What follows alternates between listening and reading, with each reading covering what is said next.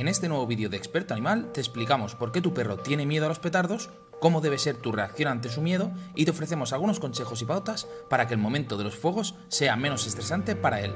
También te hablaremos de los tipos de medicación que existen. Aprovechamos para saludar a Rex Adonai y a Londra. Gracias por seguirnos.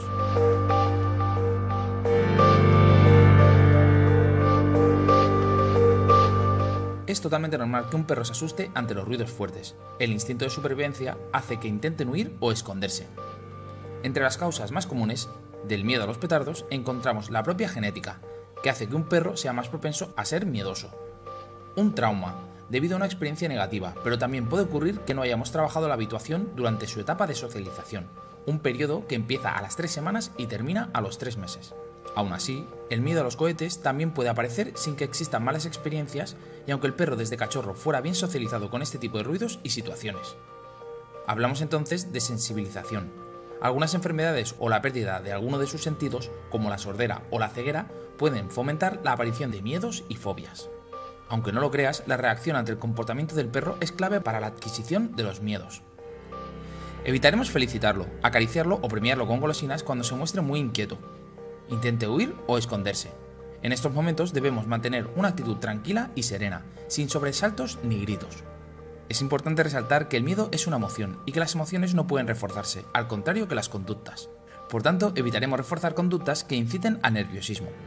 Pero podremos acariciarlo y ofrecerle golosinas si se muestra tranquilo y escondido en un sitio. Recuerda que no debes gritarle, pegarle o regañarle, eso solo aumentará sus niveles de miedo y estrés. Consejos para que un perro no tenga miedo de los cohetes. Si no has tenido tiempo para cuidar a un profesional, existen algunos trucos que pueden ayudarte para que tu perro no pase miedo durante las fiestas. 1. No lo dejes solo.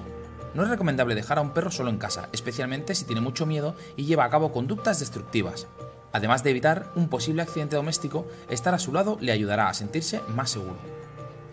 Crea un nido.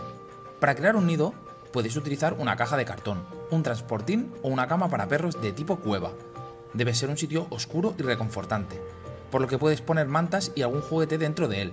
Situaremos el nido en un sitio alejado de ventanas y ruidos de la calle. Para que empiece a familiarizarse con él, debes poner el nido unos días antes de los fuegos y debes trabajar una asociación positiva. Lo mejor será reforzarlo con un muy bien cada vez que entre y animarlo a entrar dejando allí golosinas y premios sabrosos. Eso sí, nunca le empujes o le fuerces a entrar. Deja también algo de agua cerca. Aíslale del ruido. Al margen de cerrar las ventanas durante los fuegos, también puedes poner música relajante con un volumen alto.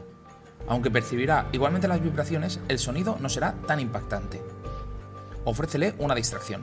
Aunque algunos perros se niegan a comer o a jugar en estos momentos, ofrécele un hueso crudo, un juguete expendedor de comida o su peluche favorito para ayudar a distraerle. Utiliza feromonas, las feromonas sintéticas, también conocidas como DAP, una imitación sintética de las glándulas que producen las perras lactantes para relajar a sus cachorros. Tienen una función principalmente apaciguadora y ayudan a bajar los niveles de ansiedad. Debes buscar aquellas que tengan estudios que respalden su eficacia.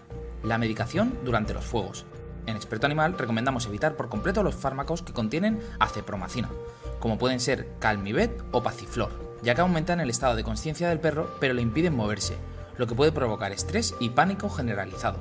En los casos graves, cuando tienen diarrea, pánico, vómitos y anorexia, sí es indicado medicar al perro. Lo mejor es consultar con el veterinario la opción de utilizar ansiolíticos u otro tipo de medicación. No obstante, se deben probar unos meses antes sus efectos en el cuerpo del perro para asegurar el efecto deseado. Pero recordad que trabajar el miedo de un perro a los cohetes no siempre es posible. Cuando hablemos de traumas o miedos, realizar un proceso de desensibilización sistemática junto a un profesional puede ser muy efectivo. Pero cuando hablamos de fobias, el proceso se puede alargar mucho más e incluso puede ser imposible de tratar. Y hasta aquí el vídeo de hoy. Si te ha ayudado, regálanos un like y suscríbete a nuestro canal. No olvides descargarte nuestra app y compartir tus dudas y experiencias en los comentarios. Hasta la próxima, expertos.